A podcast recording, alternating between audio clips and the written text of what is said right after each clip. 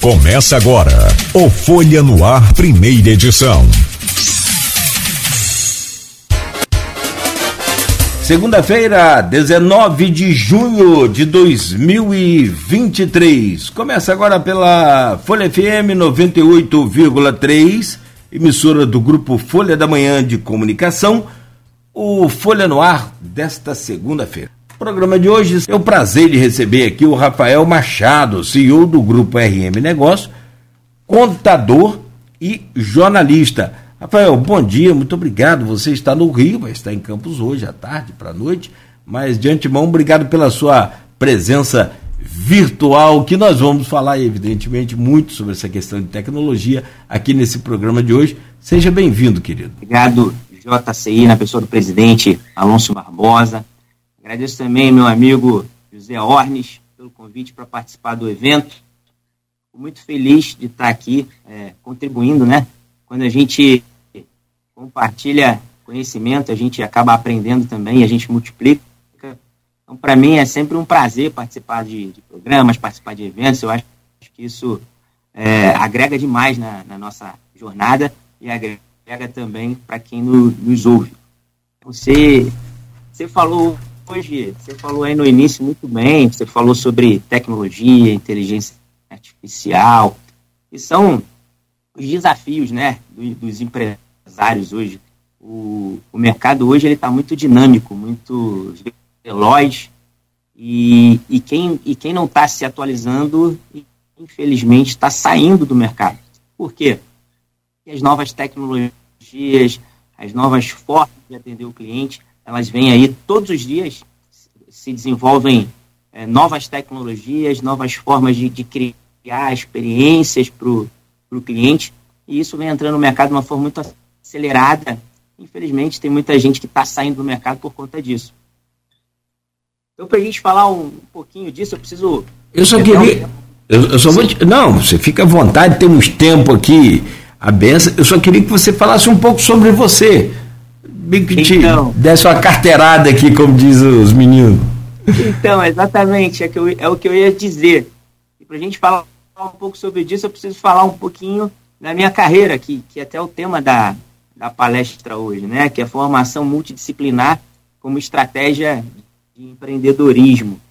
Eu venho, eu venho de uma família muito humilde, a gente cresceu num bairro aqui do Rio, um bairro do subúrbio, Jardim América, e com 15 anos eu, eu comecei a, a, trabalhar numa empresa de contabilidade.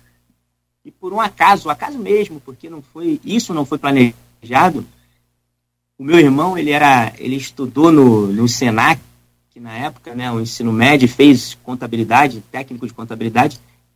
Eu fui fazer também. Eu achei que ah, o meu irmão fez, ele disse que é legal, vou fazer também.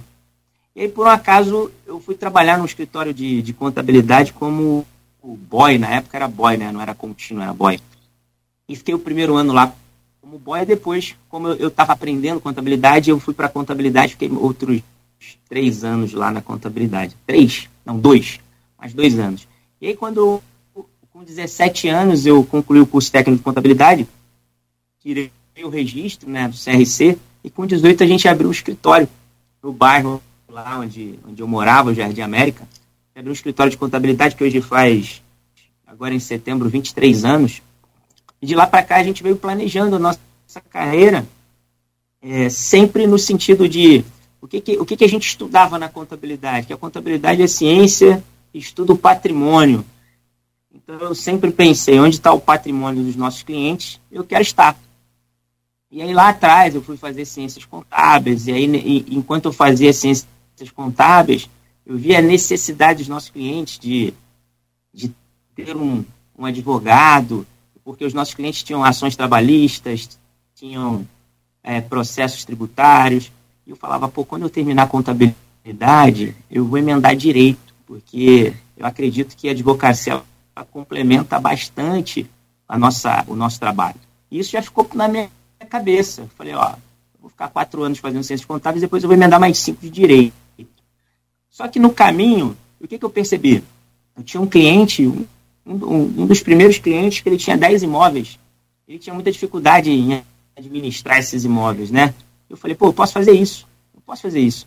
De que forma eu posso fazer isso?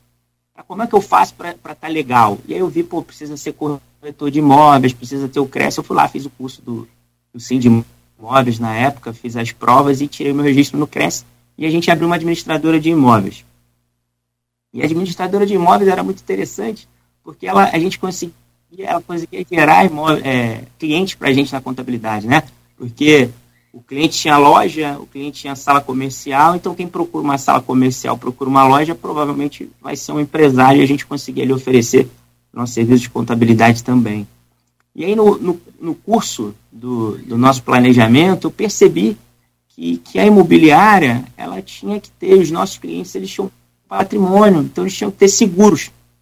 E aí lá em 2003, eu fui estudar na FUNENSEG, a Escola Nacional de, de Seguros, para poder ser corretor de seguros de todos os ramos e ter uma corretora de seguros. E aí assim eu fiz a gente abriu uma corretora de seguros também. E depois eu formei contabilidade, aí eu, eu emendei o direito, né? E a gente abriu um escritório de, de advocacia e a gente conseguiu ter uma consultoria bem completa. E aí depois o que, que eu percebi? Eu falei, poxa, eu tenho algumas empresas, eu preciso ter um conhecimento mais específico sobre gestão, eu vou fazer administração. E aí fui estudar administração.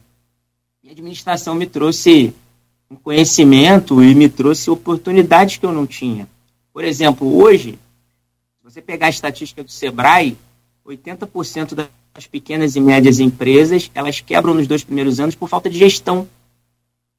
E aí o que, que a gente fez? Pô, vamos ajudar os clientes nesse sentido. E a gente começou a fazer consultoria para empresário, iniciante, e, e, terceirizar o financeiro, que a gente chama de BPO financeiro, né? terceirização do financeiro do, dos nossos clientes. E aí, quando chegou em 2000, 2015, acho que foi 2015, um dos nossos clientes virou síndico do condomínio dele. E ele perguntou, pô, vocês não fazem administração de condomínios? E aí eu fui estudar administração de condomínios. Mas o que é administração de condomínios? A administração de condomínios nada mais é que a terceirização do financeiro, contabilidade, departamento pessoal, é, fiscal e assembleia, e a parte jurídica. Falei, pô, mas eu, tá aí, a gente faz tudo isso. E a gente foi estudar e a gente trouxe para nossa para o nosso escopo ali de, de serviço, a administração de condomínio, que é uma atividade bem legal. E aí, na, no curso aí do nossa, da nossa carreira, em 2018, eu, eu como eu gosto muito de esporte, né? Sempre fui ligado ao esporte, eu gosto muito de futebol. Eu falava assim, pô, a nossa, nossa profissão não tem nada de esporte, pô, o CRC não faz nada com relação ao esporte. E eu nem sabia quem era presidente do CRC, e eu fui lá, bater na porta e falar, ó, tem um projeto aqui de um campeonato de futebol para empresas de contabilidade e eu preciso do apoio do, do conselho. E a gente teve o apoio, né, graças a Deus, e a gente fez o campeonato, primeiro campeonato estadual de empresas de contabilidade. Pra você ter ideia, é um campeonato que leva seis meses, todos os sábados tem rodada, 20 escritórios de contabilidade, até os escritórios grandes, KPMG participou, PwC, Ernest, e, e foi um sucesso o campeonato. A gente reuniu 500 contadores todos sábados uma rodada de, de futebol. E aí, com isso, me chamaram para compor lá a, a, chapa da eleição de 2019. E eu entrei para o Conselho Regional de Contabilidade. Aí, 2020, 20, a gente ganhou a eleição. 2020 e 2021, eu fui vice-presidente do interior.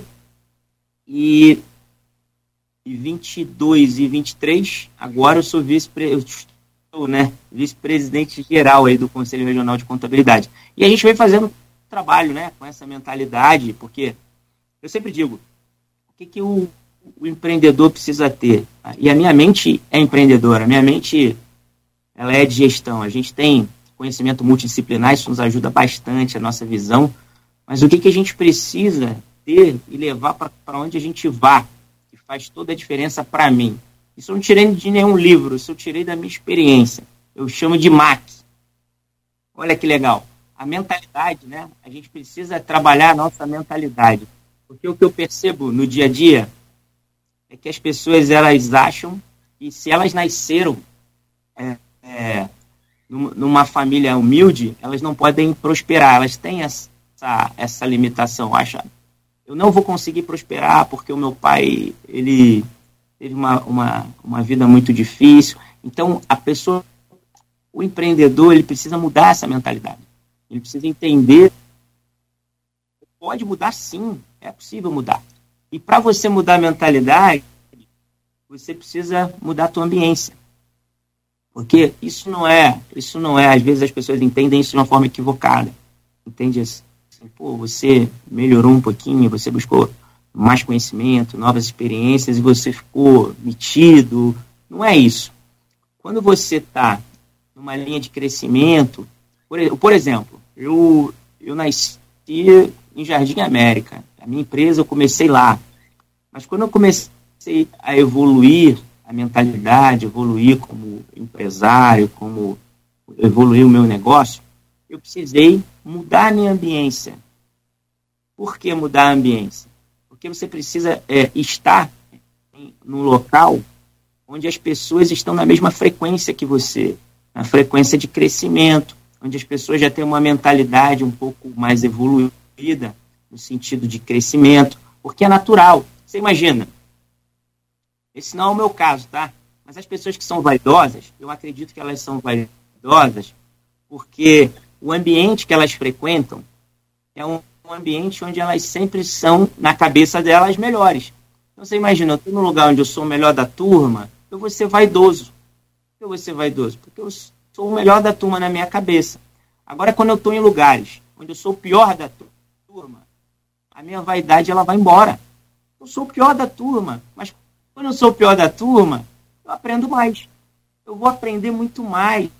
Olha que legal, eu vou exercitar, não ser vaidoso, e vou aprender muito mais. Então, quando eu falo MAC, é mudar a mentalidade, mudar a ambiência, e o C, conhecimento. A gente, em qualquer profissão, a gente precisa buscar conhecimento todos os dias.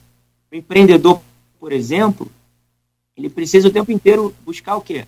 Conhecimento e novas habilidades. Porque às vezes o, o empresário, o empreendedor, ele acha que ele precisa entender só daquilo ali que ele faz. Eu vendo. Eu tenho uma casa de festas. E eu tenho que entender só de festas. Claro que não. Eu tenho que buscar conhecimento o tempo inteiro e tenho que desenvolver o quê? Novas habilidades. Você bem colocou agora há pouco, inteligência artificial algo relativamente novo. Mas está aí. Está aí. Se você. Qual é a empresa hoje que não usa a internet a seu favor? Se você não usar a internet hoje, você está fora. Por quê? Porque a internet é a rua mais frequentada do mundo. E na maioria das vezes é de graça. Então, note, se você mudar a tua mentalidade, a forma de pensar em relação ao que você é e o que você quer ser. E principalmente a forma como você faz para chegar. Eu sempre eu costumo dizer o seguinte: quando hoje eu vou eu vou sair do Rio e vou para Campos. E a gente aqui antes estava conversando falando da estrada que está duplicada. Olha que legal. Quando eu sair do Rio para ir para Campos, eu vou botar lá no Waze para ver o quê? O melhor caminho. O caminho que não tem trânsito, o melhor caminho. E, e, e, então, defini aonde? Eu saí do Rio e estou indo a Campos. Eu defini onde eu quero chegar. Quero chegar em Campos, na Universidade Estácio de Sá. Defini onde eu quero chegar. O caminho agora vai ficar tudo mais fácil. Por quê? Porque eu já defini onde eu quero chegar. Se eu definir onde eu quero chegar, quanto, quanto tempo eu levo do Rio para Campos? Quatro horas? Quatro horas, quatro horas e pouquinho. sei que em quatro horas eu vou estar aqui. E eu vou fazer o quê? Eu já sei. Agora, eu vou de carro. Agora você imagina, eu estou fazendo uma analogia aqui ao empresário quando começa. Se ele não souber onde quer chegar, qualquer caminho não serve. Então, se eu definir que eu quero chegar em Campos, eu vou de carro, ok. Mas se eu não fosse de carro, ah, eu não tenho carro, eu não poderia chegar em Campos? Eu tenho. Ah, eu vou de ônibus. Pô, mas eu não consigo ainda pagar o ônibus. Eu vou de bicicleta. Mas eu vou. Por quê? Porque eu sei o caminho, eu defini onde eu quero chegar. E eu noto que a dificuldade dos jovens hoje é muito saber onde quer chegar. O jovem hoje, você, você conversa com, com um adolescente, está terminando o ensino médio, ele não sabe o que ele quer fazer. Ele tem muita dificuldade em decidir. E, e, e aí, olha que legal. A internet para os negócios, a internet é muito legal, muito bacana. A gente consegue fazer publicidade, divulgar o nosso trabalho, a gente consegue trazer audiência para o nosso negócio. Mas a internet tem um, ela tem um lado ruim também, como qualquer coisa na vida. Você concorda? Você vê que o jovem hoje, muitos deles, eles acham que a internet, com a internet, você não precisa mais estudar. Você não precisa mais buscar uma profissão, buscar qualificação, você precisa só saber operar na internet. Não, eu vou ganhar dinheiro aqui na internet. E não é bem assim.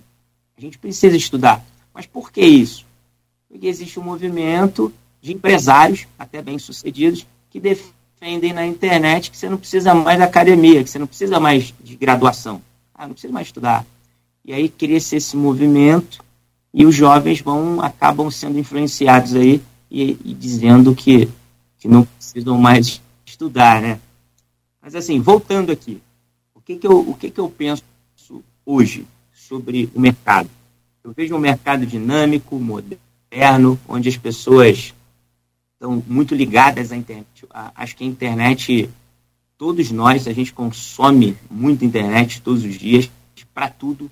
Você imagina, é, Cláudio, quando você sai de casa, já aconteceu isso comigo. Quando você sai de casa, você esquece seu telefone. Você, não parece que você está morto? Ah, ficou a metade em casa. Antigamente era, antigamente era pasta, né? Esqueci minha pasta. Não. Você estando com o celular, você está com tudo. É impressionante. É impressionante. Exatamente. Você, você vai para algum lugar. Eu viajei outro dia para São Paulo e, e furtaram meu telefone. Eu morri. Eu morri. Por que você morreu? Você está fora do mundo. Você não fala mais com ninguém. As pessoas. Você, você, se você reparar hoje, você, você, você recebeu uma ligação de alguém, é uma demonstração de afeto. Porque ninguém liga mais para ninguém. Não é verdade?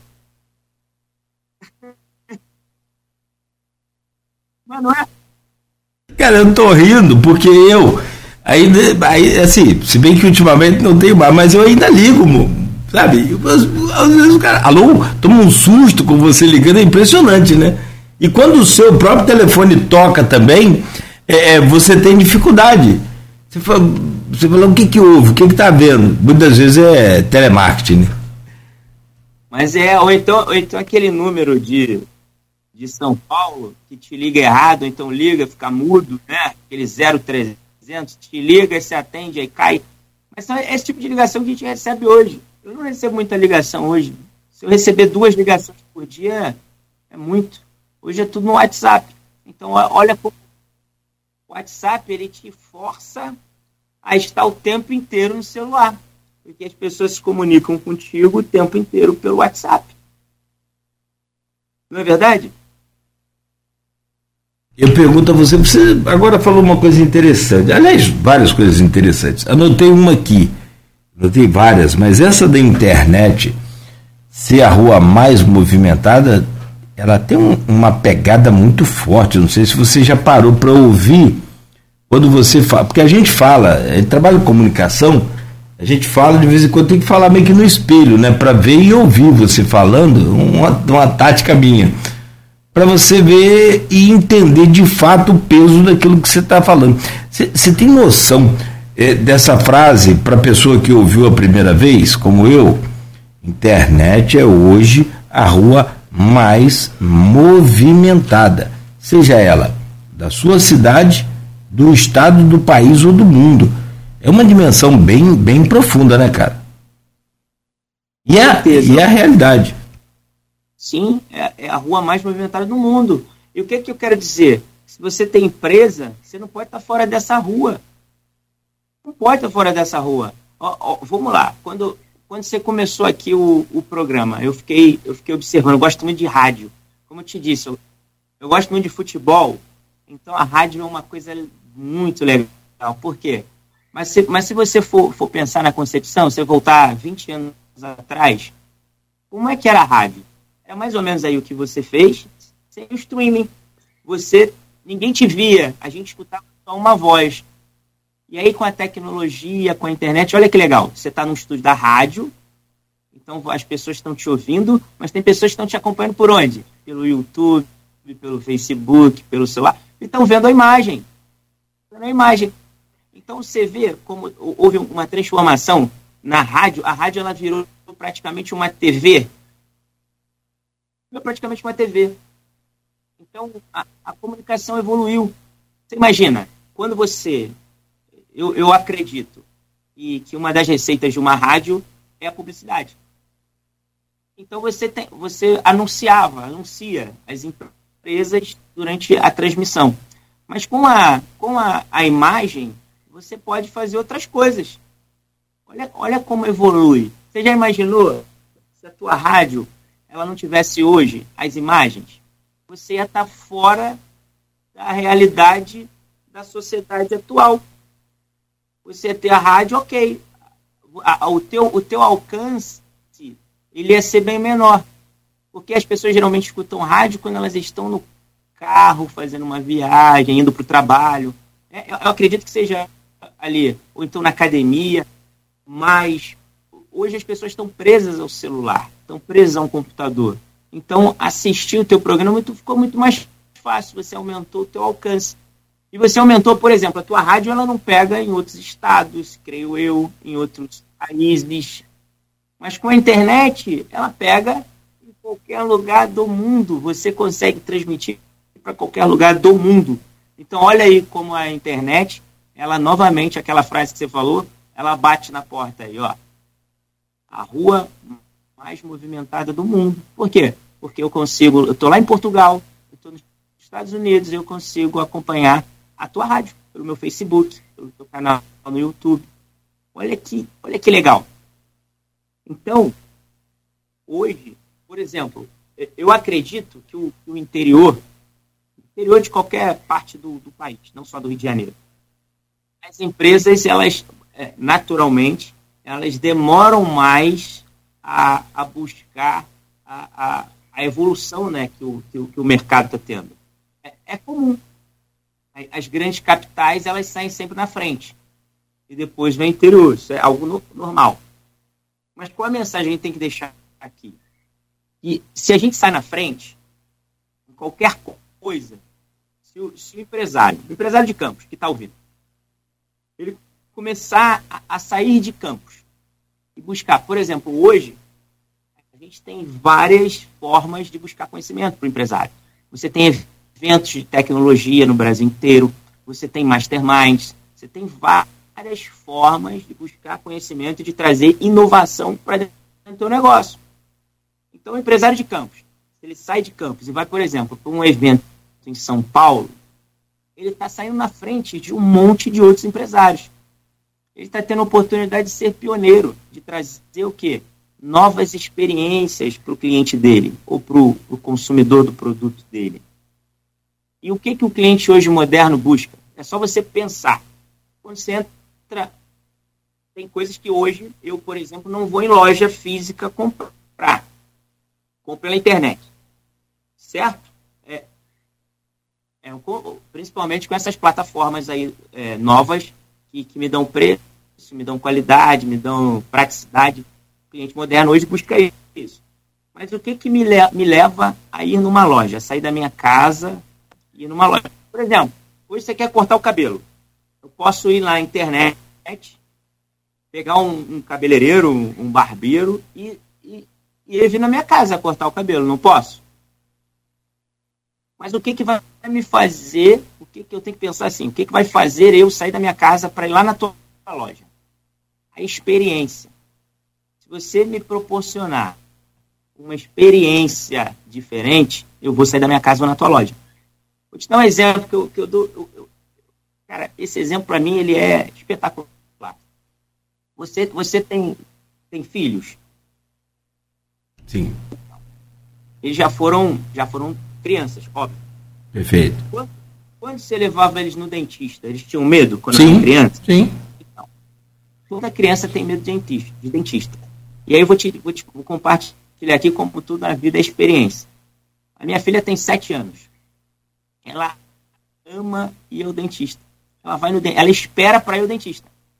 Aí você pergunta, pô, mas como isso? Como é que uma criança ela espera ansiosamente para ir no dentista?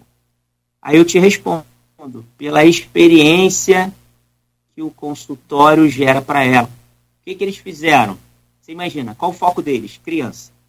Criança tem medo de dentista. Então, pô, o que, que eu tenho que fazer para criar uma experiência diferente na criança, para que ela venha aqui, queira vir aqui? Lá, o dentista que a minha filha vai, o consultório, ela, o que, que ela fez? Ela personalizou, são dois andares, ela personalizou a clínica inteira do fundo do mar. Então, quando ela chega na recepção, tem aquela tudo aquilo da pequena sereia, o fundo do mar, ela, ela bota fantasia, ela vai lá na sala, faz o procedimento que tem que fazer. Quando ela sai, ela sai numa sala onde tem um baú, um tesouro do fundo do mar, e ela tira, abre o baú e tira um presente. Olha, olha como você, você percebeu a, a experiência que um, um, um consultório dentário traz para uma criança? Ela espera para ir lá. Percebi não, fiquei com vontade de ir lá. tô, tô, eu acho que hoje eu não estou mais tão criança, né? Exatamente. E é. a gente quer ir lá. Legal, legal. Ah, por que a gente quer ir lá? Pela experiência, porque você vê que ela fica feliz. E eles fazem o quê? Eles, onde é que eles divulgam? Onde é que você, onde é que você descobriu isso? Descobri aonde? Hum. Na rua mais movimentada no mundo. A internet. Como é que eu, como é que eu posso levar? Eu tenho um problema. É. Concorda? Eu tenho um problema. Pô, minha filha tem medo de dentista.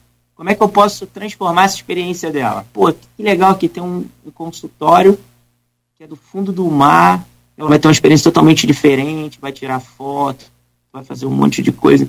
Olha que legal. Olha que oportunidade de você criar uma experiência diferente para o teu consumidor. Então, e é o que a gente busca hoje não só o empresário, o consumidor. Eu, como consumidor, eu busco experiência. Quando você compra, quando você, vai, quando você compra alguma coisa, você comprou um carro novo, você está comprando o que ali? Uma experiência. E qualquer coisa que o vendedor, qualquer falha que o vendedor tenha naquele processo, ele vai frustrar a tua experiência. Você pode ver, a, a gente gosta de comprar, as pessoas gostam de comprar. E elas compram a experiência. Você vê, quando você, o cara fala assim, pô, eu quero ir à Disney, ele está comprando o quê? Aquela experiência de à Disney, porque ele quer postar a foto no castelinho, ele quer. É a experiência. Passou, depois que passou um mês, ele já esqueceu. Eu quero a experiência ali, igual o carro. Passou uma semana, duas semanas, ele já esqueceu que o carro dele é novo.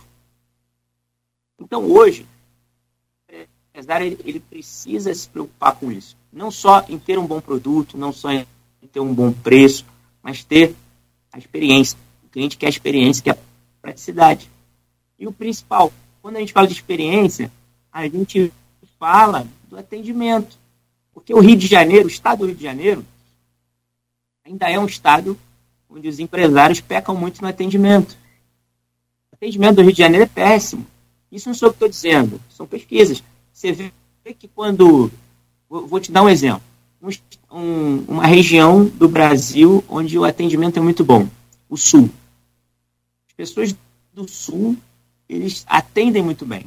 Então, quando você tem um, um empresário do, do Sul que vem para o Rio de Janeiro e tem a experiência com atendimento geral, ele fica muito frustrado. Por quê? Porque ele está acostumado com o atendimento do estado dele, da região dele, um atendimento muito qualificado, um atendimento muito bom. Então, gente, o que, que a gente precisa melhorar na nossa empresa? O atendimento. As pessoas hoje, nesse mundo corrido, acelerado, as pessoas buscam o quê? Atenção.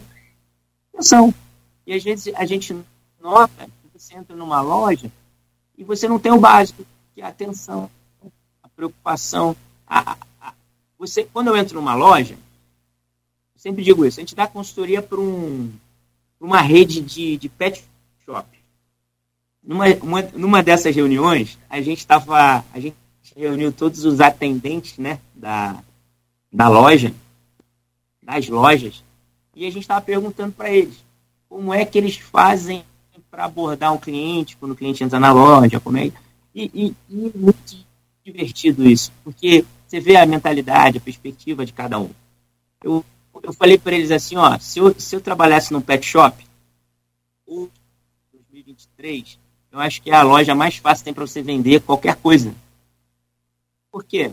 Tem pessoas que, que não querem ter filho para ter um pet. O, o mercado pet é um dos que mais cresce no Brasil todos os anos.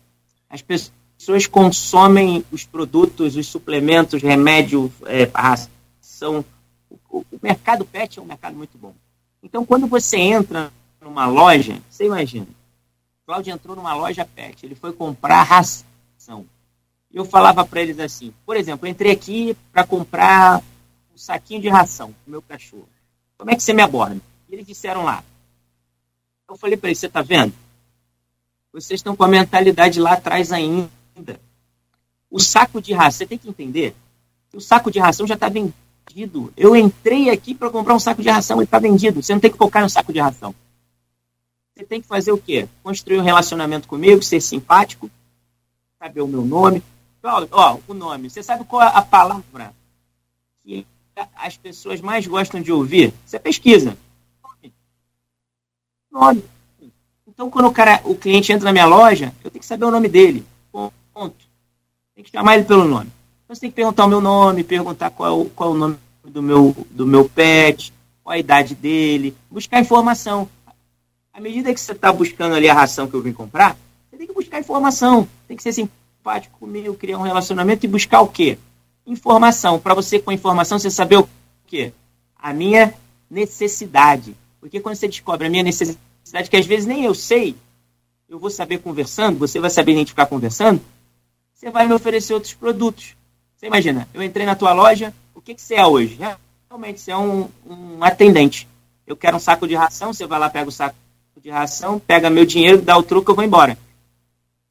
Imagina que esse saco de ração custe 50 reais.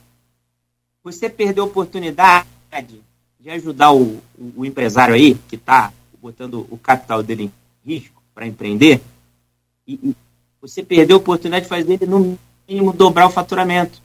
Porque se você conversa comigo, escuta a minha necessidade, você vai me oferecer produto. Por exemplo, você fala assim, Rafael, qual a idade do teu pet? Ah, ele tem 10 meses. Qual o porte dele? É pequeno. Você sabia que, que nessa, nessa fase do, do ano, os, os, os cachorrinhos pequenos, eles têm uma grande probabilidade de pegar uma, uma gripe. E aí depois você vai gastar dinheiro com remédio. Você não quer levar essa roupinha aqui, ó. Essa roupinha aqui. Olha, olha como é fácil. É muito fácil vender. É só você, ó, ouvir. Mas para você ouvir, você faz o quê? Pergunta aberta. Se você fizer pergunta fechada onde o cara responde sim, não, pergunta aberta, pergunta o nome, qual, onde é que ele comprou, como é que foi a história do cachorrinho dele, cria relacionamento, que você vai vender. Aí eu, aí eu perguntei para eles assim, qual produto aqui do PET que tem a maior margem de lucro? Para os vendedores ali. Eles não sabiam. Eles não sabiam me dizer o produto que eles vendem todos os dias que tem a maior margem de lucro. Eu falei, vocês precisam saber. Aí eu perguntei para o dono da loja, qual é o produto que você tem a maior margem de lucro? Ele disse, suplemento. Aí eu falei para ele, está vendo? Qual de vocês aqui, quando entra alguém na loja para comprar ração, tenta vender suplemento? Nenhum. Por quê? Porque você não tem informação. Você não busca informação nem do produto que você vende. Você tem que buscar informação. Se você tem uma, uma empresa, se você vende um produto, tem informação do produto. Tem que saber qual é que eu, pô, qual que eu tenho que vender mais, tem a maior margem. Se eu vender, eu vou ganhar mais dinheiro, vou botar mais dinheiro no bolso. Pô, é o suplemento. E aí como é que você faz? Você criou um relacionamento com o teu cliente ali, e você sabe que ele tem um cachorrinho de 10 meses. Aí você fala assim para ele, pô, ó, eu não sou do mercado pet, não. Pô, o teu, o teu cachorrinho tem rotina? Tem. Ele, todo dia eu levo ele para caminhar, para passear. Pô, legal. Você sabia que a gente tem um suplemento aqui que vai ajudar ele a recuperar energia quando ele fizer essa caminhada, esse passeio, que ele fica cansado, ele está em desenvolvimento. Tem um suplemento aqui. Aí eles ficaram olhando para mim e falando, cara, faz sentido. E o que, que aconteceu? O que, que aconteceu? Eu falei para eles assim, ó, vocês vão fazer o seguinte. Todos os dias agora, vocês, quando acabar o expediente, cada um de vocês vai tirar um relatório no, no sistema de quanto vocês venderam. E qual a tua meta no dia seguinte? Vender mais do que vendeu hoje. Porque o teu concorrente tem que ser você. Teu parâmetro é você. O meu parâmetro não pode ser o Cláudio. A história do Cláudio, a experiência do Cláudio é totalmente diferente da minha. Tem que ser eu. Então, se eu vendi hoje 500 reais, amanhã quanto é que você tem que vender? 501. E qual, e qual é a outra obrigação que você tem? O cara entrou aqui para comprar qualquer produto, o produto que ele entrou para comprar já está vendido. Você tem que vender um outro produto para ele. Para vender um outro produto para ele, que você tem que fazer? Ser simpático, puxar, fazer perguntas, buscar relacionamento. Ok? Ok. Cara, isso foi muito legal. Foi muito legal. No, mês, no, no, no dia seguinte, eu estou no deles lá e a movimentação, eles filmando, era muito legal. Eles começaram a aplicar isso e perceberam que funciona. E eles foram descobrindo, cada um criando a sua estratégia, da sua forma de falar, da sua forma de interagir. Eles foram percebendo que funciona. Pô, cara, você tem razão. À medida que você vai criando relacionamento, você vai perguntando, você vai identificando ali a necessidade do, do teu cliente. E, e, e note, necessidades às vezes que nem o cliente sabe que tinha. Na verdade, às vezes você entra numa loja e você, e, e você pega um vendedor muito bom, técnico, que ele consegue identificar necessidades que nem você sabia que tinha. Você fala, pô, vou levar uma coisa que eu não entrei aqui para levar, mas vou levar. Por quê? Porque realmente eu estou precisando disso. Mas eu não lembrava. E ele, naquela interação dele, naquela simpatia, naquela preocupação, ele, ele vendeu. Então, o que, eu, o que eu quero dizer? Que se a gente é, desenvolve na nossa loja física um trabalho criando uma experiência diferente, o cara foi lá, foi igual remédio. Você vende remédio no pet shop.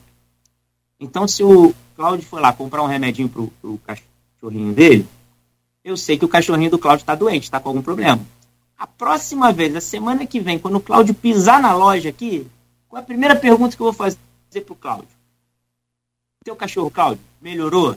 O remédio deu certo? Ele está bem? Tá. O que, que o Cláudio vai pensar? Pô, ele se preocupa cachorro, que é meu filho. Hoje é assim, as pessoas tratam o cachorro como um filho. Então, ele se preocupa com o meu cachorro, que é meu filho.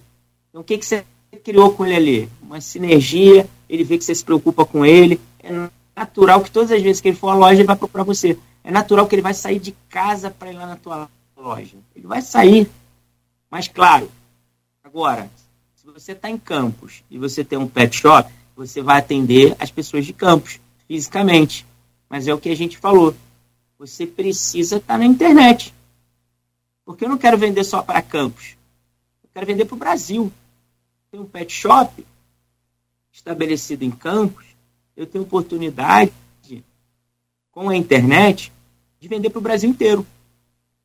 O que me impede de vender para o Brasil inteiro? Eu vou, eu vou trazer experiência para o meu cliente de Campos e para as cidades vizinhas. Porque eles vão sair de casa para vir na minha loja. E essa experiência que o Cláudio vai ter na minha loja, que é diferente, como eu dei o exemplo lá do, do consultório, da dentista, eu vou transmitir essa experiência onde, Cláudio? Onde é que eu vou mostrar essa experiência que, que a filha, o filho do Cláudio pequenininho, do, do Rafael, está tendo ali?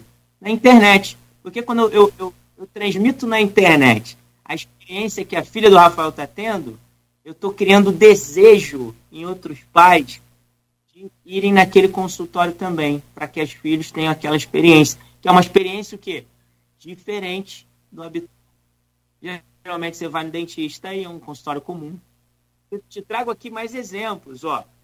Se for, não, antes, é, sim, claro, pode dar os exemplos, mas se você for olhar mesmo, assim, é, de, de, um ângulo mais é, pessimista, daqueles que, como no meu caso, né, é, enfrentou dentista aí sem anestesia, lá pelo interior, aqueles tempos mais não que eu seja tão velho, mas quem tem 52 anos já tem aí uma experiência dramática com dentista. Você sabe disso. Se você olhar aqueles equipamentos dos dentistas ali e olhar uns equipamentos de tortura da Segunda Guerra Mundial, você vai encontrar ali boa parte semelhante, ou até alguns daqueles usados para tortura. Então, assim, é, é uma. É, cara, você tem que fugir de, dessa, desse, dessa bolha, dessa caixa de tortura que o dentista usa, só aquele barulhinho do motor, aquilo já é um torturador para qualquer indivíduo. Né? Eu acho que isso aí foi uma pegada fantástica, essa do. Eu, eu fiquei aqui, eu fiquei pensando, eu já tenho meus filhos, estão com 26 anos, os dois gêmeos e tem outro com 34, então já cresceram. Mas eu tenho netas, duas netas pequenas, falei, vou levar minhas netas desse dentista. É um negócio impressionante, cara. O, o... É exatamente. Ela existe, a, a Rafaela, ela espera ansiosamente para eu. De, ela, para você ver, a experiência que causa. Ir ao dentista para ela é um evento. Vira um evento, vira algo esperado, algo que deveria ser o que? Na, no normal, no habitual. Uma experiência ruim, porque o, o aparelhinho tem aquele barulho que. E virou o quê? Uma experiência boa. Mas, mas quem, quem fez isso? um empresário, um empreendedor que pensa fora da caixa, que pensa fora do comum, fora do óbvio. Ele pensou assim, pô, para que se eu tenho um problema, o meu serviço, eu quero atender qual é o meu público-alvo? Quem é a minha persona ali que eu quero atender? Criança. Criança. E, e, a minha, e, a, e, o meu serviço, ele é um grande problema. Para mim, olha que, olha que desafio. Problema para mim, porque as, as crianças têm medo. Eu quero atender criança, ela tem medo. E um problema para o pai, para o avô, para o padrinho, que é levar a criança no dentista. Que é uma experiência ruim, porque a criança vai chorando, vai com medo, vai. Então o que, que ela fez? Ela, ela viu essa necessidade, essa dor do mercado e ela criou uma solução maravilhosa, diferente. Ela transformou uma experiência ruim em uma experiência boa para todo mundo. Então é óbvio que ela vai ter sucesso, é óbvio que ela vai ser diferente mas ela usa o que é a favor dela. Não só é o que eu disse, não só a experiência para me atrair para o consultório dela, mas a experiência para vender isso na internet, porque na internet ela consegue escala e é de graça. Tá, tá todo mundo nessa rua, né, meu querido? Como a gente falou. Agora, aí é que tá. Cláudio, eu, Cláudio gostou, né? Não, Cláudio, sensacional, da, sensacional. Da frase, essa é, não, é impactante, porque, cara, até citei para você aqui antes de começar o programa algumas características de Campos, né? Que Campos é uma cidade maravilhosa, encantadora, é uma planície, cara, que você pega uma bicicleta aqui, você vai vai ter que ter um preparo físico muito bom para dar uma volta nessa cidade e não vai encontrar morro. Não tem morro aqui. Então, assim, olha que, que experiência, olha que coisa gostosa.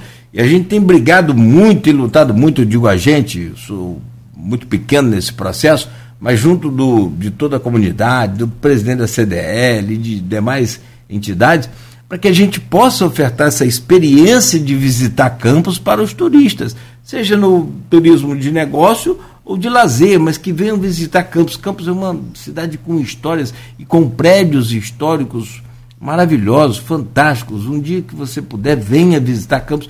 Você fala, nós temos dessa planície até a praia maravilhosa, como temos também lagoas e cachoeiras aqui que eu te deixo é, abismado de você falar assim, mas isso aqui perto de mim, no estado do Rio de Janeiro, só falta explorar. Então, é uma pegada que eu quero até te, te apresentar aí para o próximo bloco. São 7 horas e 59 minutos. Eu vou pedir licença a você, só para a gente fazer uma, uma pausa rápida. O Zé Ornes está aqui também comentando.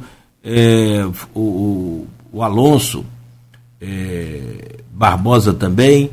Você vem hoje a Campos para fazer essa palestra, me parece que é aberta a todo o público, é na Cândido Mendes, logo mais às 19 horas, né? E é aberta aí a todo, todo público, é de graça essa palestra. E eu, eu quero trazer alguns problemas aqui para você analisar. Por exemplo, você faz parte do Conselho de, de, de Contador do Estado do Rio de Janeiro. É, cara, estava entrevistando aqui uma pessoa semana passada. É, ele falou da, do Sindicato do Varejo de Campos. Olha só, hein? Sindicato do Varejo de Campos.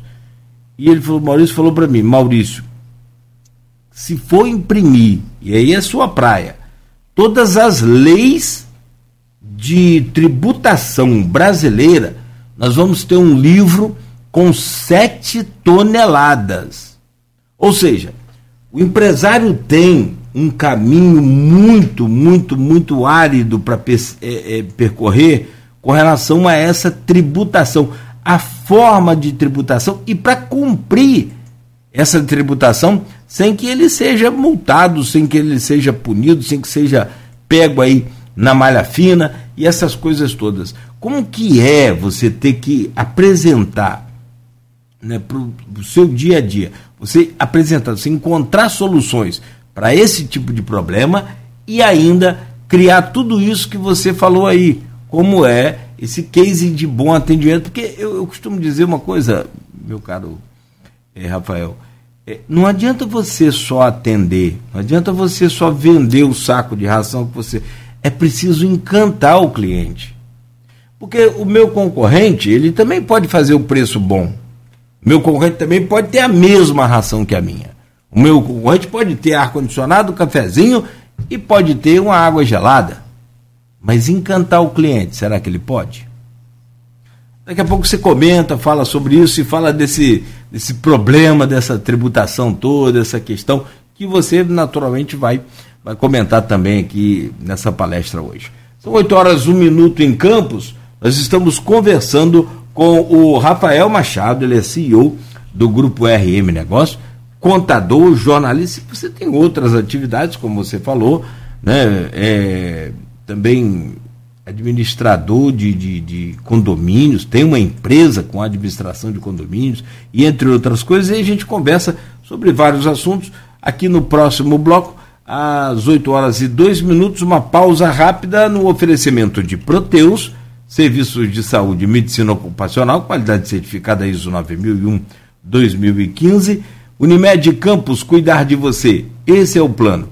Laboratório Plínio Bacelar e vacina Plínio Bacelar, cuidando bem de tudo que te faz bem. Toda conversa é boa, né? A hora voa, não tem esse ditado? e hoje a conversa é muito boa aqui no Folha no Ar.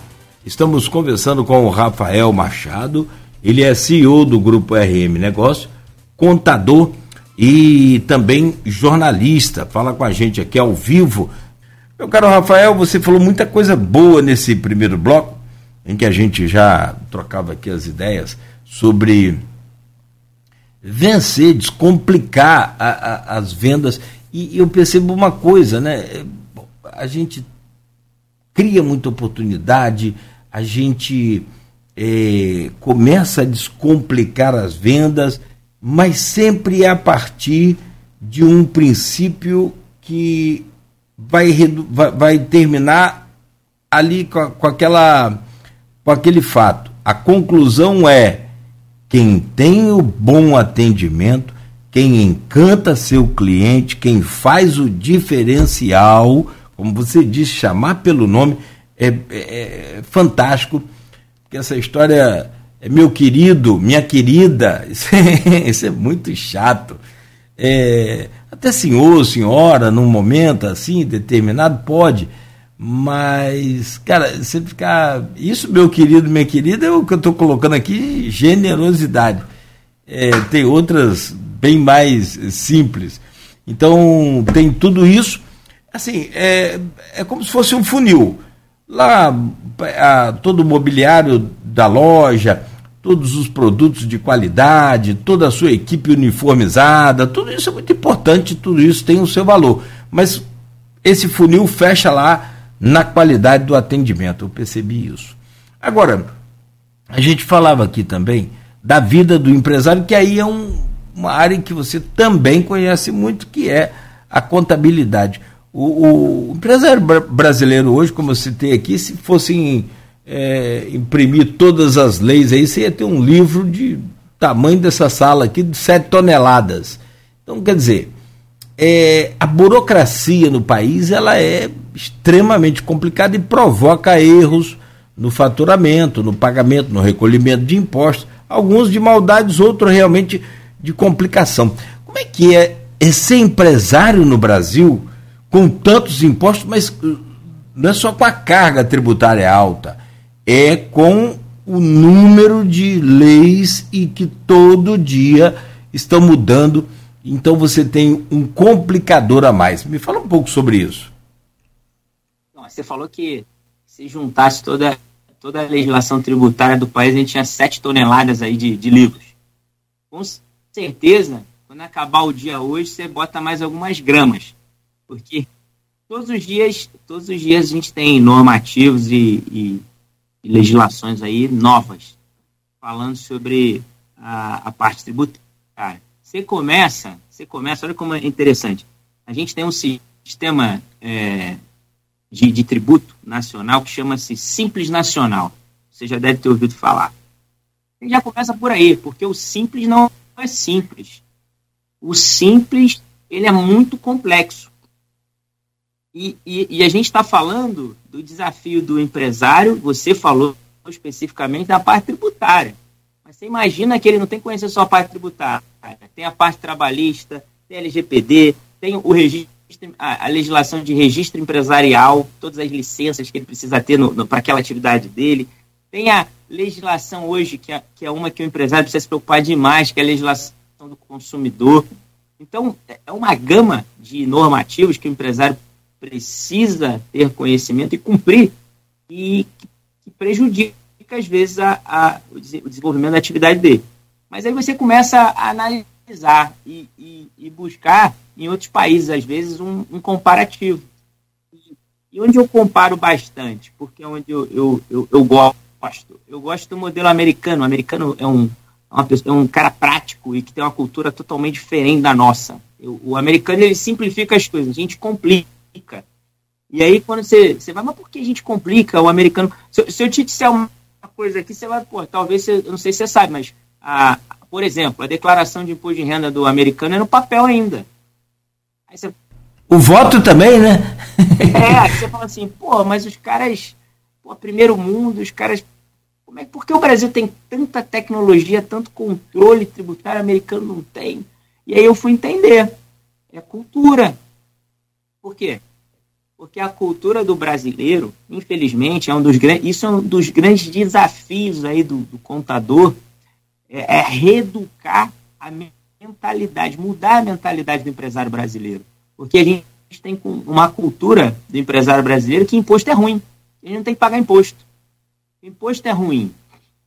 Não aquela mentalidade que o imposto faz parte do, da tua atividade que você precisa pagar. Se você não pagar imposto, o Estado não consegue atuar, não consegue te devolver benefício.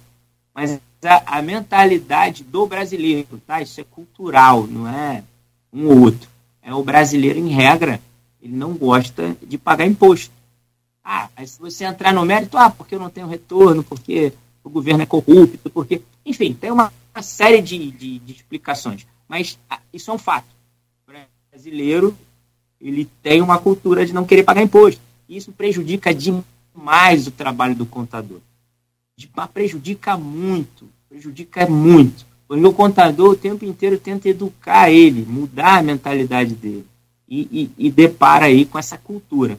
Aí você fala assim, pô, mas por que nos Estados Unidos é, não precisa ter muito controle? Você, você já viu o nível de controle tributário que o Brasil caminha? Quantas obrigações acessórias? Histórias, quantos cruzamentos de informação para monitorar, uma invasão de privacidade para controlar a gente no aspecto tributário. Você já viu quantas tem no Brasil? Esse ano, a, a declaração de imposto de renda, você, busca, você puxa a pré-preenchida, tem praticamente tudo ali. Você tem que informar tudo, você tem que informar a matrícula do IPTU do teu imóvel, renovando o teu veículo tudo que você tem está ali e, e, e, e, cruzado. Eles, quer dizer, eles já recebem informação por um outro canal e cruzam tudo isso. E está disponível. Eles falam assim, ó, eu tenho essas informações suas aí, ó, na pré-preenchida. Informa desse jeito aí, senão vai dar problema. Agora nos Estados Unidos não. Nos Estados Unidos não. O controle lá é muito menor, muito mais simples, muito mais prático. Aí você pergunta por quê? Cultura.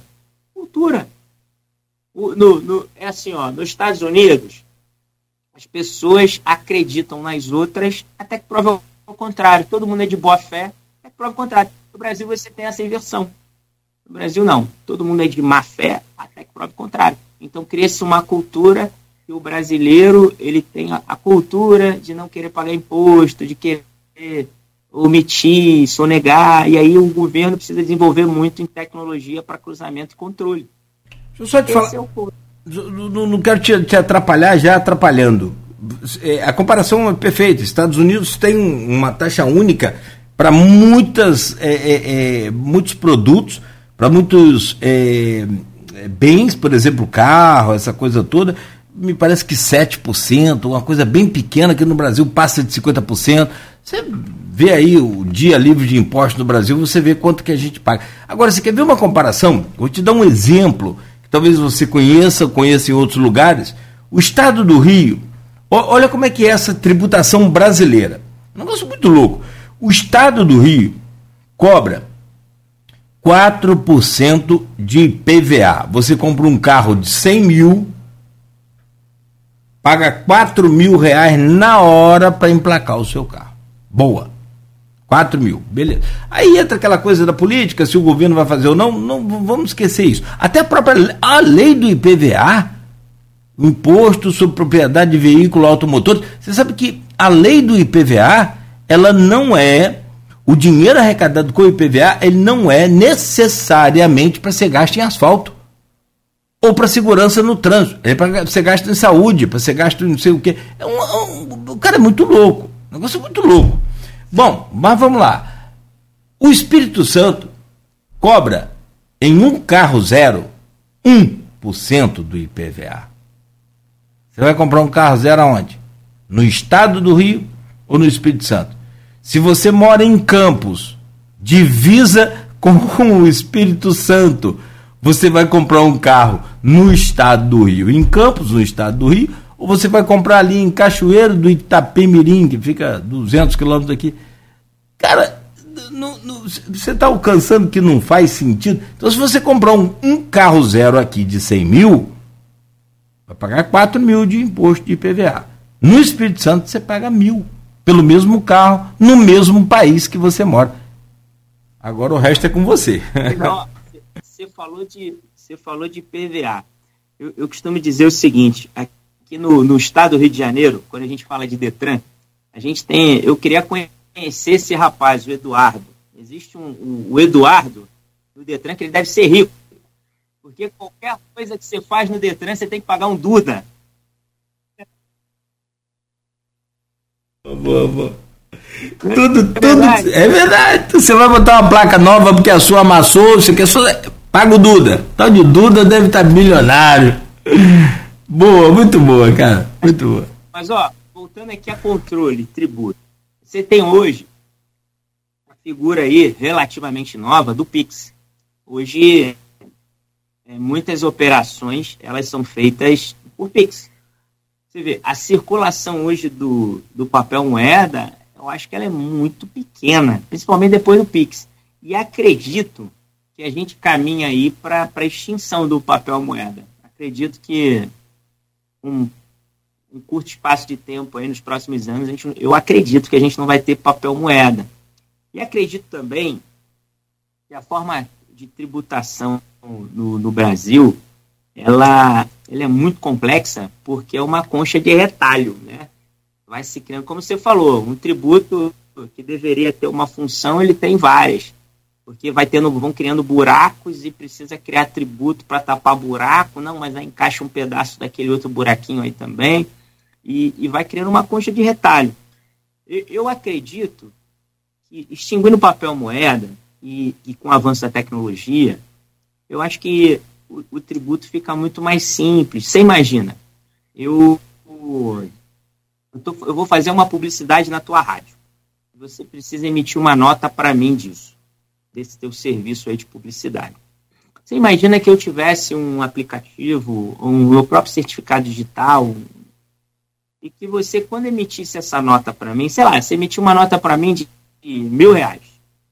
Como não existe mais a circulação da moeda, a moeda ela é eletrônica, quando você emitiu lá mil reais para mim de serviço, o próprio aplicativo do, do governo, ele creditasse um imposto para a União e creditasse a diferença para você. na hora da operação ali. Ó, você não é precisar de obrigação acessória, você não é precisar de declaração de imposto, você, não é, você é controlar o, o imposto é ser pago na operação, na hora. Acabou, morreu ali. Agora, o, como, como eu digo, o que, que acontece? Você vê, a gente tem sonegação, por exemplo, de imposto de renda pessoa física, do cara, do trabalhador assalariado? É difícil. Por quê? Porque é descontado na fonte. A empresa é obrigada a descontar e pagar. Agora, quando você bota esse, esse dinheiro na mão do, da pessoa, do, do empresário, eu recebo 100% aqui da minha receita, eu tenho que no mês que vem apurar o imposto e pagar. Aí fica mais difícil. Aí ele fala assim, pô, tem que pagar uma prestação aqui de um fornecedor e imposto. Ele vai pagar o fornecedor. E depois ele vai parcelar o imposto. Agora, se eu coloco o imposto na hora da operação, não tem para onde correr, emitiu a nota, já vai deduzir ali do valor que eu vou receber o imposto, eu acabei com isso.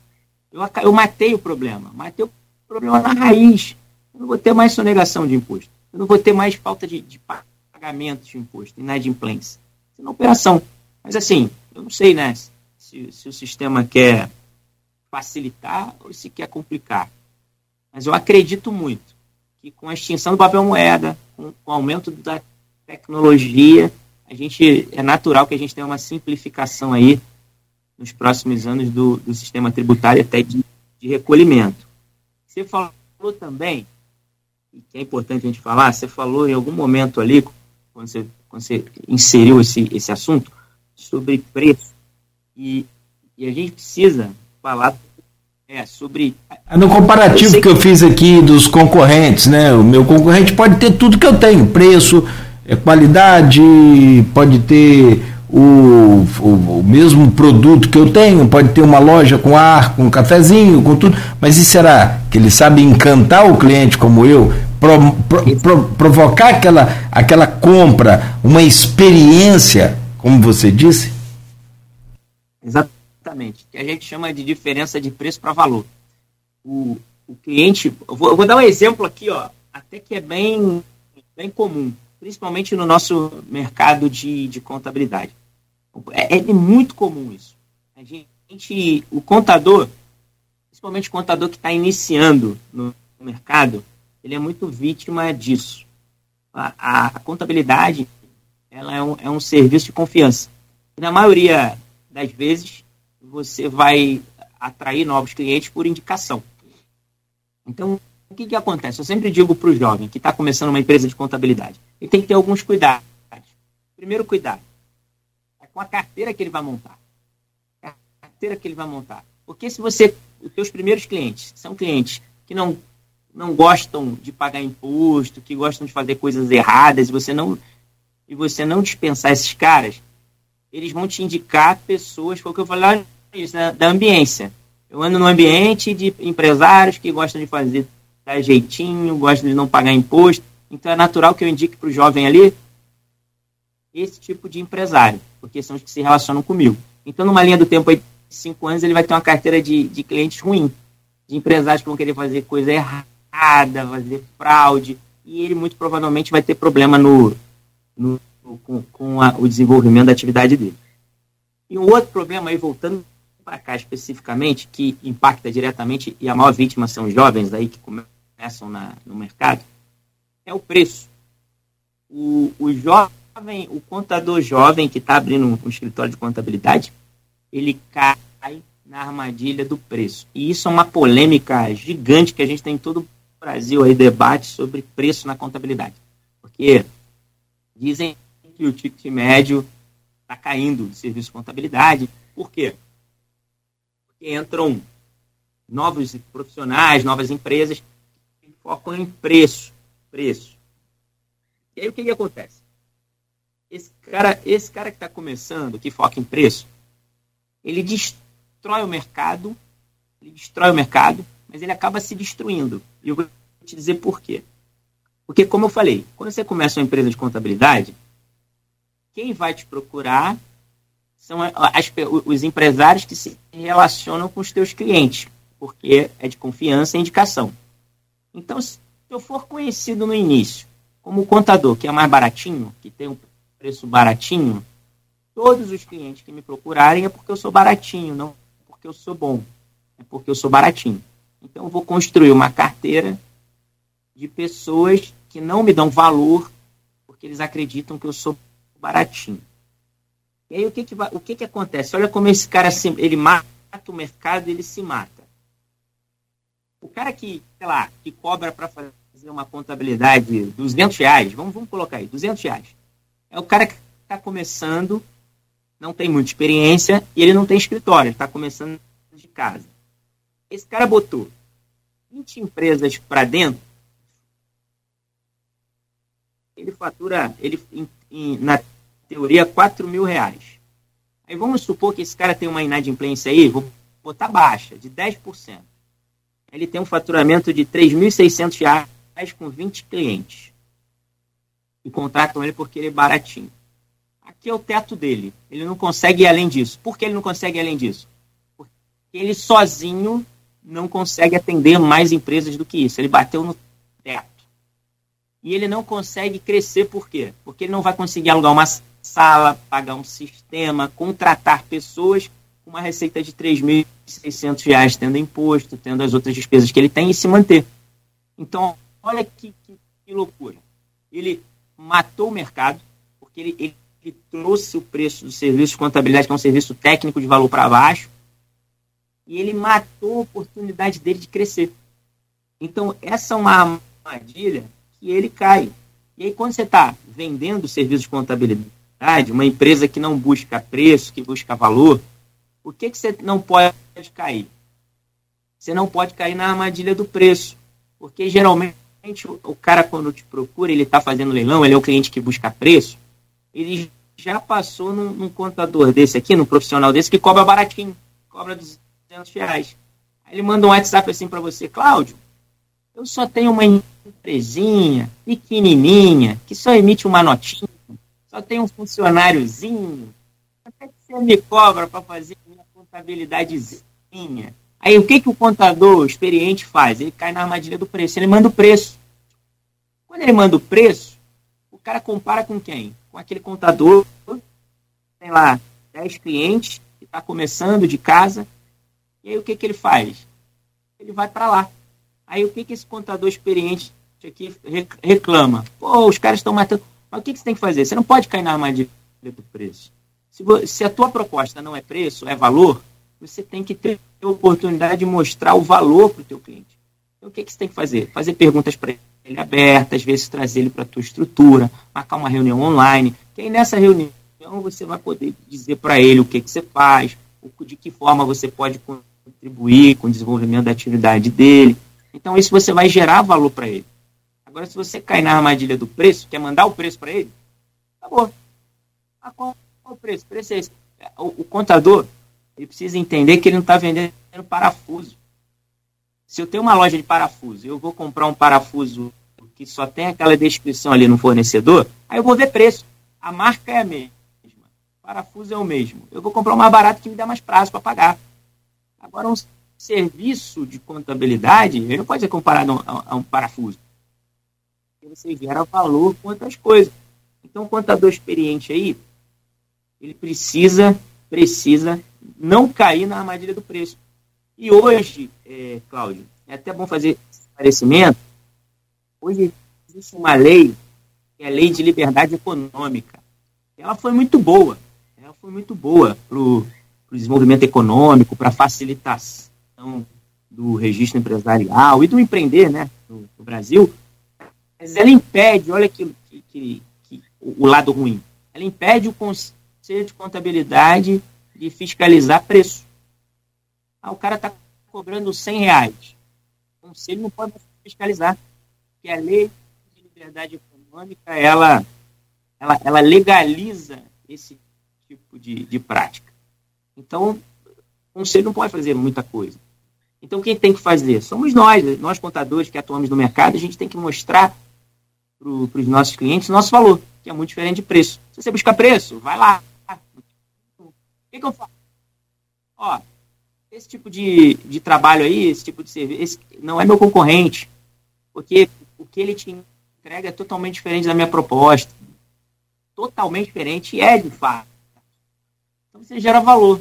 Então o que, que você busca? Clientes que buscam valor, clientes que buscam preço. Você deixa lá para esse pequenininho que está começando, que ele vai bater 20 clientes, ele vai, vai se matar, não vai, ele vai destruir a oportunidade dele de crescer. E aí, Cláudio, é, o que, que eu queria trazer para você, algo que a gente, muito importante que a gente não falou, e que eu, eu considero muito importante para o empresário. O empresário, ele, ele precisa, como a gente falou aqui, saber de várias coisas, de buscar conhecimento de várias coisas. A parte tributária, a parte é, comercial, a parte de experiência. Mas uma das mais importantes, no meu ponto de vista, que o empresário precisa buscar é conhecer pessoas. O empresário hoje, ele precisa entender de pessoas, de comportamento humano.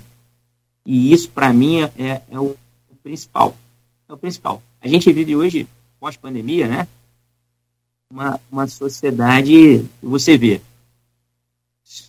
Eu, eu, eu, eu faço uma aposta aqui contigo que você você conhece várias pessoas que já tiveram que têm depressão ou ansiedade. Não tenha dúvida, sim, sim. Comum, comum, comum. E por quê? Por quê? Porque nós vivemos hoje numa sociedade de pessoas que não sabem lidar com as suas emoções e, que, e pessoas que têm essa dificuldade. E é comum, não estou dizendo que é comum. E o que, a gente precisa fazer como empresário, como ser humano, que para mim é, é, é, o maior conhecimento que você precisa buscar? Entender de pessoas. A gente brinca lá na nossa empresa, que a gente tem três pilares lá, a gente chama dos nossos três peixes, que são as coisas mais importantes que a gente tem. O que, que a gente precisa ter na nossa empresa para que ela funcione? Propósitos. A gente acredita muito que o, o, você ter um propósito primário maior do que lucro, maior do que dinheiro, isso é, é muito importante para qualquer coisa na tua vida. Então a gente acredita que o propósito ele tem que ser muito maior do que isso.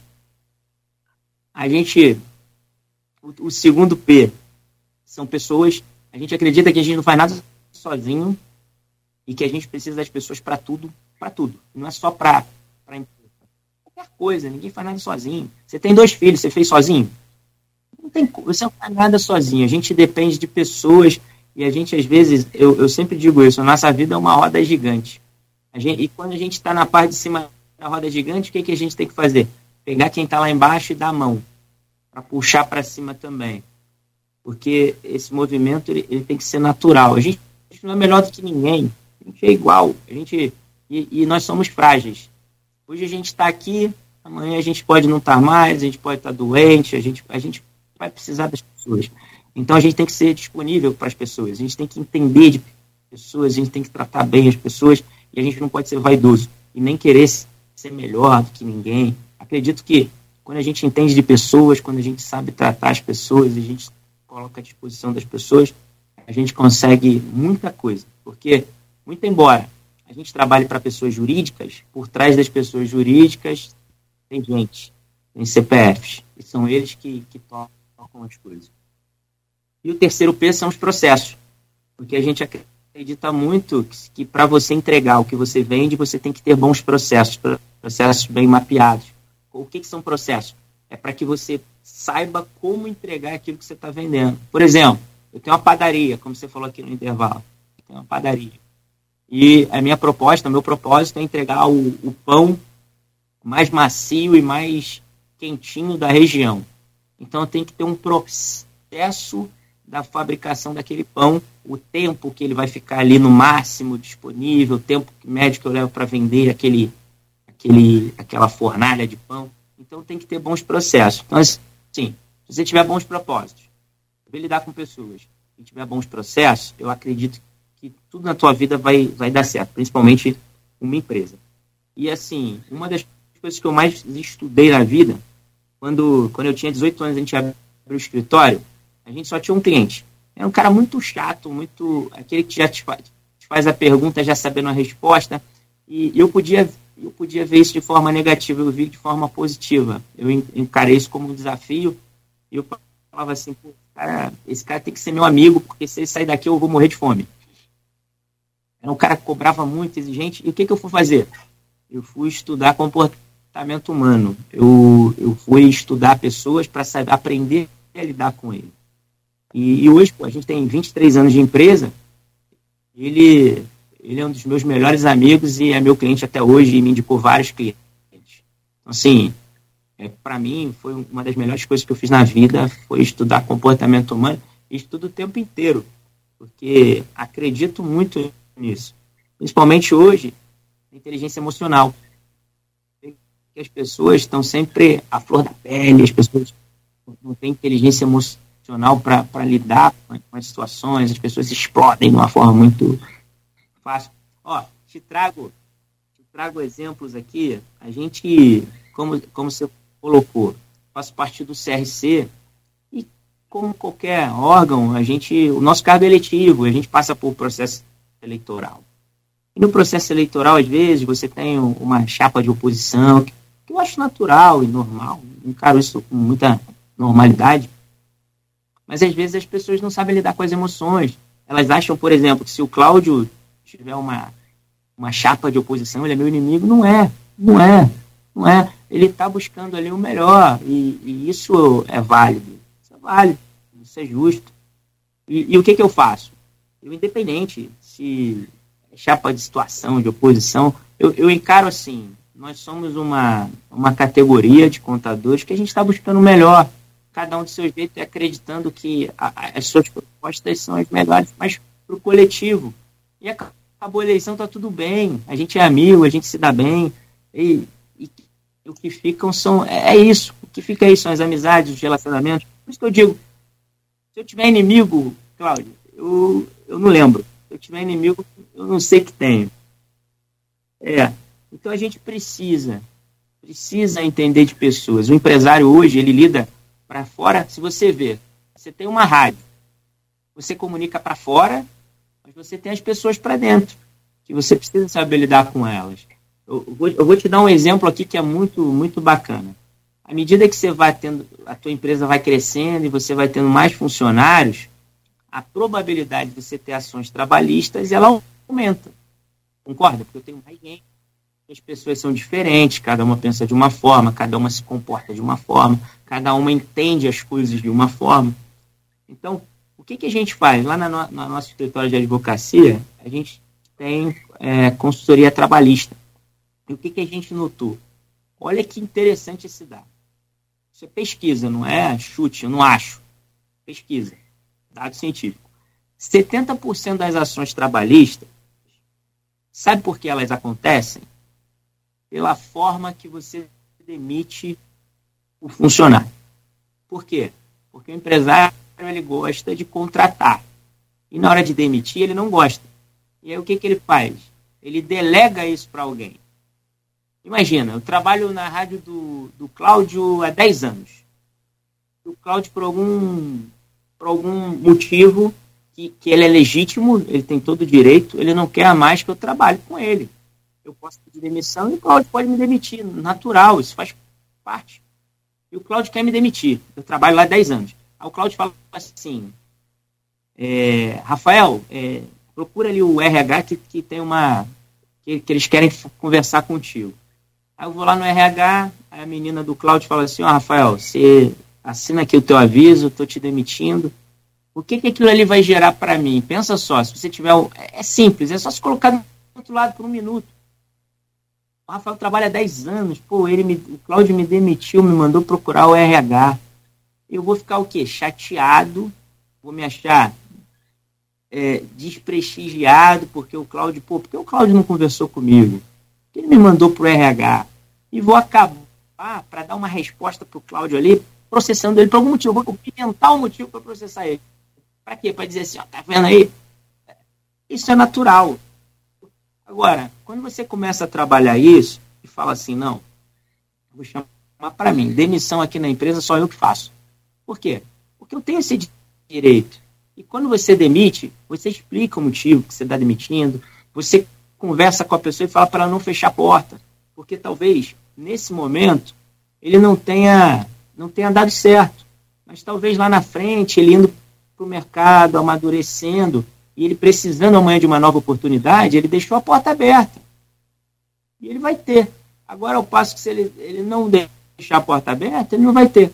Então, o empresário precisa entender que quando você lidar com pessoas, não é só para fora, não é só com cliente, é para dentro. Hoje, o Brasil, a gente tem um apagão. Ó. Vou falar de contabilidade, mas isso serve para todas. A gente tem um apagão de mão de obra qualificada. Isso é, é fato. Um dos grandes desafios hoje do empresário é criar, a gente falou aqui o tempo inteiro, criar uma nova experiência, criar experiências diferentes para o cliente.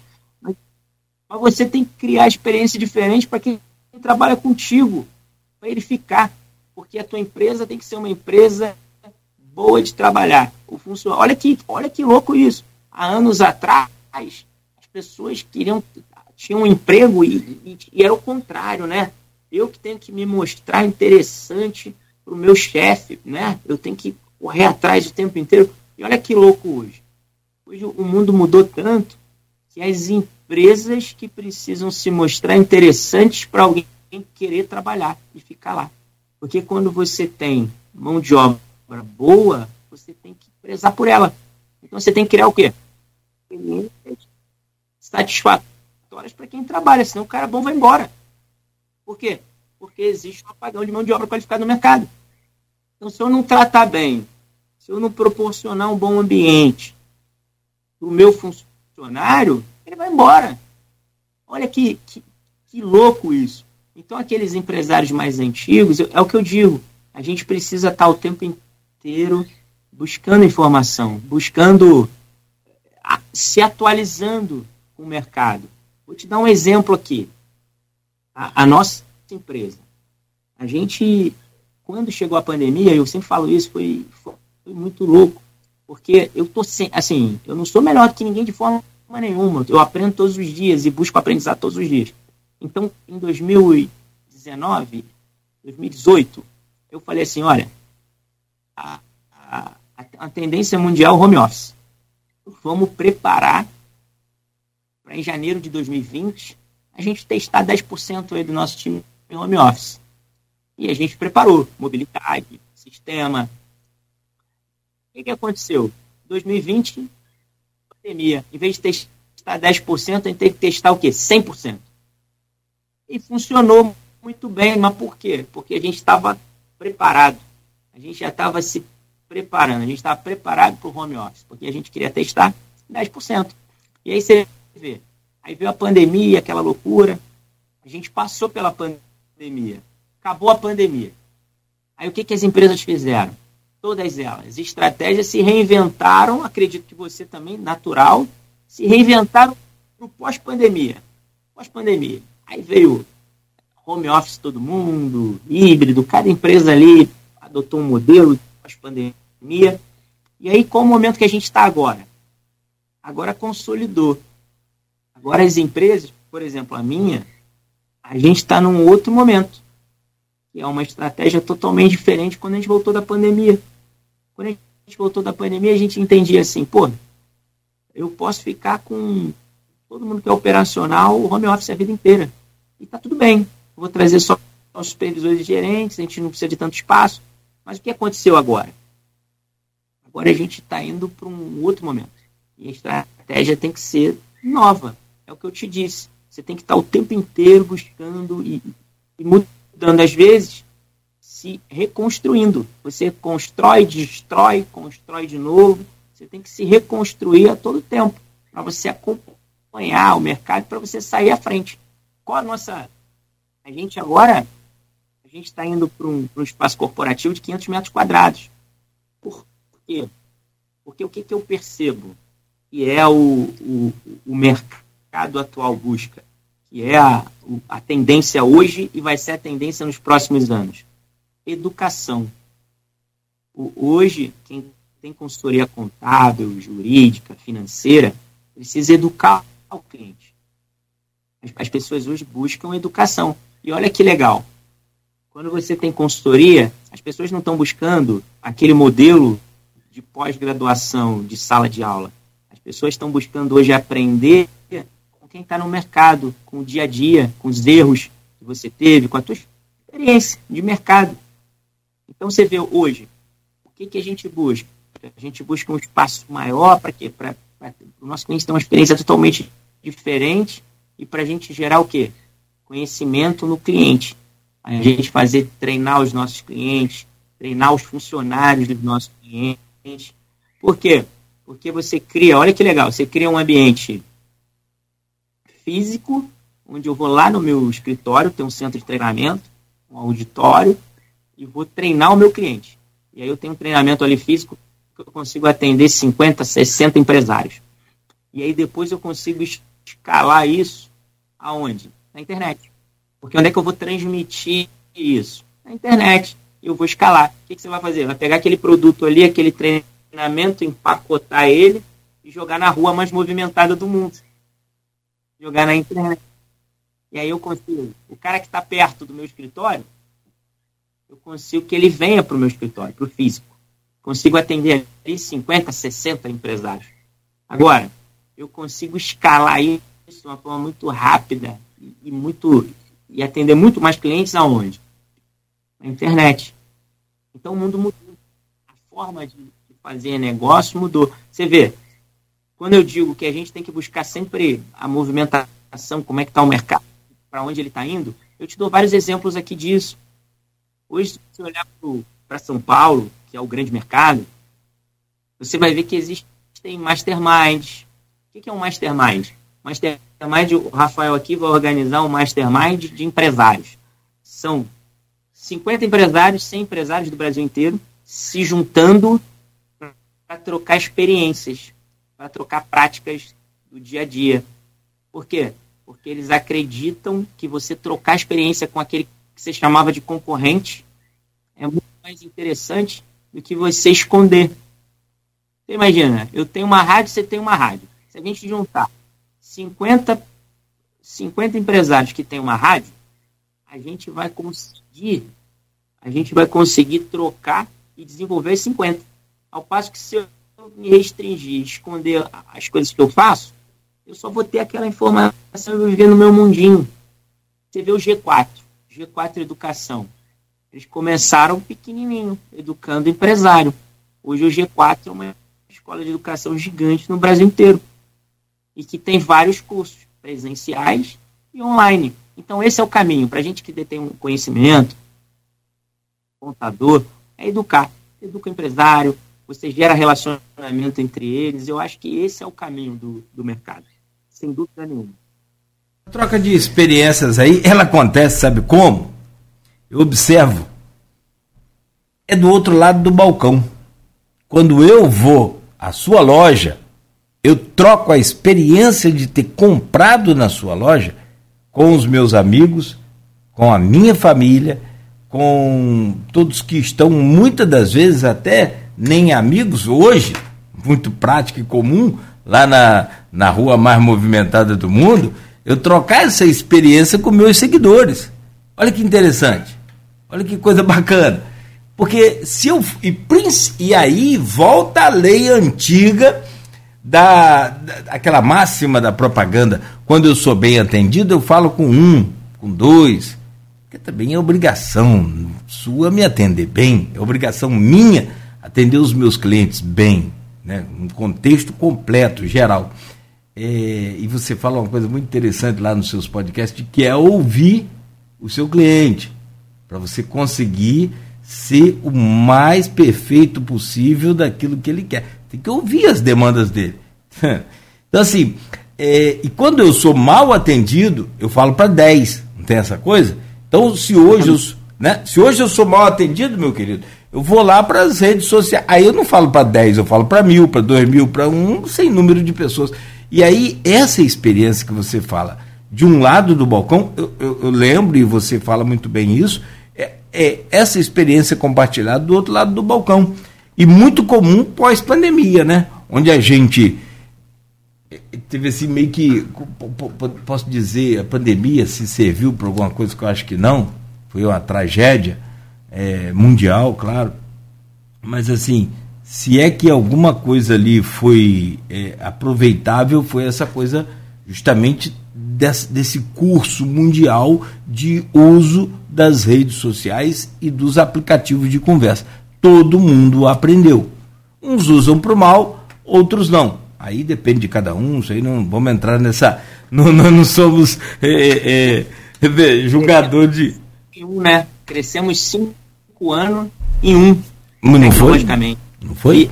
E uma, uma das coisas, assim, no, no, meu entender, ruins da internet, que eu considero ruim hoje, e que eu acho que esses programas de, de você reunir empresários para troca de, de, de informação é importante, é que na internet as pessoas geralmente elas só compartilham as coisas que deram certo. E, é, e na verdade, o que a gente busca hoje para aprender, que é a forma mais inteligente de se aprender, é aprender com o erro do outro. Porque eu errei pra caramba, acredito que você, quando montou a tua rádio, você errou pra caramba. E você compartilhar erro é importante para quem está aprendendo. Porque ele tem a oportunidade de aprender com o teu erro, com o meu erro. Ó, não vai por aqui, porque aqui não vai dar certo. Eu errei muito aqui. Já, eu já testei isso aqui. Não, não vai por aqui. Então, acho que, que essa troca, principalmente do, do que deu errado, é muito importante. Mas ninguém quer compartilhar o que deu errado na internet. Não é? é? É, tá aí, ó. De repente, uma, de repente uma ideia boa sua agora pra gente montar um, uma linha de trabalho aí só com problemas, né? Que não deram certo, mas que são exemplos é, de como você não deve fazer no dia de hoje. Eu acho bacana, porque tá todo mundo com a solução de tudo, mas o problema mostrado em si ele não é. Eu acho boa, boa pegada montar um podcast só de o X da, da questão. Exatamente. Cara, você vai estar hoje, são 8h56, reta final aqui do programa. É, eu tenho aqui, ao longo desses anos, é, e desse programa Folha no Ar, que hoje é conceituado, consagrado aqui na região, a gente tem buscado, durante essa, essas pautas de segunda-feira, é, focar muito nesse setor produtivo, trazer essa experiência. E olha que a gente tem aqui, eu conversei um pouco com você, nós temos bons é, é, profissionais em campos é, da sua área, da área da contabilidade, como foi aqui no caso daquele, daquela crise das americanas, trouxe um contador aqui de Campos para falar para a gente sobre aquela questão. É, Campos é um polo universitário fabuloso. Você vai estar em uma delas hoje, a Cândido Mendes, é, mas Campos tem, só para você ter uma ideia, junto com você que vem nos visitar hoje, é, outros cerca de 25 mil alunos vão estar no nosso polo universitário hoje estudando. Então pensa você, que, que, que universo, que, que, que, mundo fantástico que é esse polo universitário que nós somos. Então, é, assim, aproveitar essa pegada sua, essa coisa que, tá, que você está aqui, agradecer porque você vem para somar nessa linha de raciocínio nossa de transformar esses problemas aí que você citou agora, que não são contados, mas que aqui você contou muitos deles, compartilhou com a gente outras experiências de outros clientes seus e que a gente fez né, o nosso papel e espero que quem não pôde acompanhar hoje Acompanhe daqui a pouco na, na versão podcast, nas caminhadas aí, nas corridas do dia a dia. É, assista o vídeo a hora que puder. Logo mais tem reprise na Plena TV. Mas, sobretudo, como os outros também que nós fizemos, este fica um programa marcado como uma proposta do Grupo Folha da Manhã de Comunicação, apresentada para nossa cidade, para nossa região, de vislumbrar novos caminhos mediante as mudanças inevitáveis que estão aí já acontecendo. Cara, muito bom é, é, poder contar com sua presença. Te agradeço demais e quero que você compartilhe comigo aí as suas redes sociais, cara. Os, obrigado, obrigado. Os endereços lá para te achar, telefone, o que você quiser. Fica à vontade, cara. A minha rede social é arroba contador Rafael Machado. Todas elas, todas elas. Facebook, Instagram, TikTok, YouTube. É, meu telefone também, Meu telefone está no meu Instagram, meu, eu só tenho um telefone, meu WhatsApp fica disponível, sou uma pessoa mais disponível do mundo. E, e quero agradecer, Cláudio, agradecer o convite. Para mim foi um prazer participar, agradecer você, ao Zé Ornes, ao Alonso, presidente da, da JCI. Mais tarde a gente vai estar lá na Cândido Mendes, fazendo a palestra, é, fazendo relacionamento, compartilhando conhecimento, né? aprendendo com, com quem vai, vai estar lá. Para mim é, é, um prazer ir a campos. Como você bem colocou, campos são mais de mil profissionais da, da contabilidade. Então, uma, é uma região produtiva do estado do Rio de Janeiro e uma região com, com muitos profissionais. Para mim é um prazer. Muito obrigado pelo convite e com certeza mais tarde estaremos juntos. Querido, seja bem-vindo. Faça uma boa viagem e eu vou. Tenho hoje uma, um compromisso à tarde, vou adiantar, mas para passar lá para poder te conhecer pessoalmente, estreitar aí os nossos contatos e já postamos aqui também, ó. Contador Rafael Machado no, em nossa página no Face. Quem quiser acessar lá, quem quiser, você faz palestras aí para empresas, para contadores, para tudo. Então, é, a gente vai deixar esse canal aberto sempre aqui com você. Forte abraço, Rafael. Sucesso, amigo. Tudo de bom para você. E Obrigado, até logo mais. Valeu. Bom, um abraço. valeu, bom pessoal. Valeu, valeu. Vai lá. Conversamos ao vivo aqui com o Rafael Machado, ele CEO do grupo RM Negócio e além de contador e também jornalista. Olha, só para fechar aqui o programa, eu quero registrar dois comentários aqui do Face. É, um deles é do Hamilton Garcia, professor Hamilton Garcia de Lima, é, Caos Urbano, obra na entrada da Felipe Web com o Alberto Lamego atrasando o tráfego logo de manhã. E bombeiro fazendo um atendimento é, na pista com a moto no meio da, da, da pista.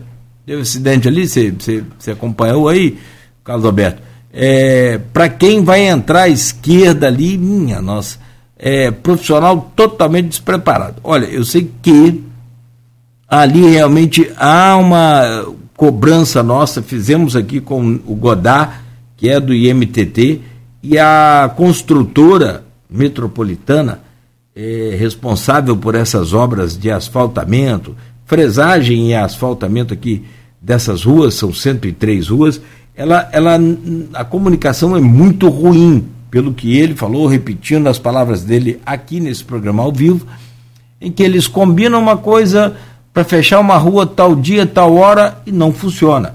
Fecha outra rua em outro dia, em outra hora. Então, está muito difícil, é muito complicado. Acho que deveria até ter intervenção aí, se fosse o caso até do prefeito, para tentar melhorar essa comunicação. Parece que foi trocado até um representante da empresa no sentido disso.